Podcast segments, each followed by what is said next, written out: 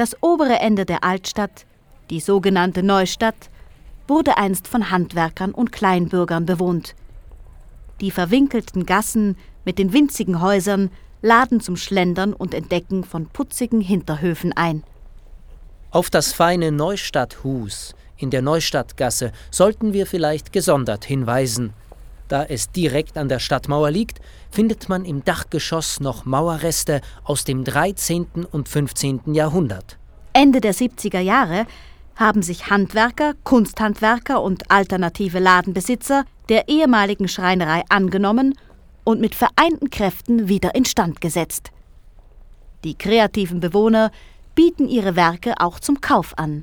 Wer also ein besonderes Geschenk sucht, wird hier sicher fündig werden.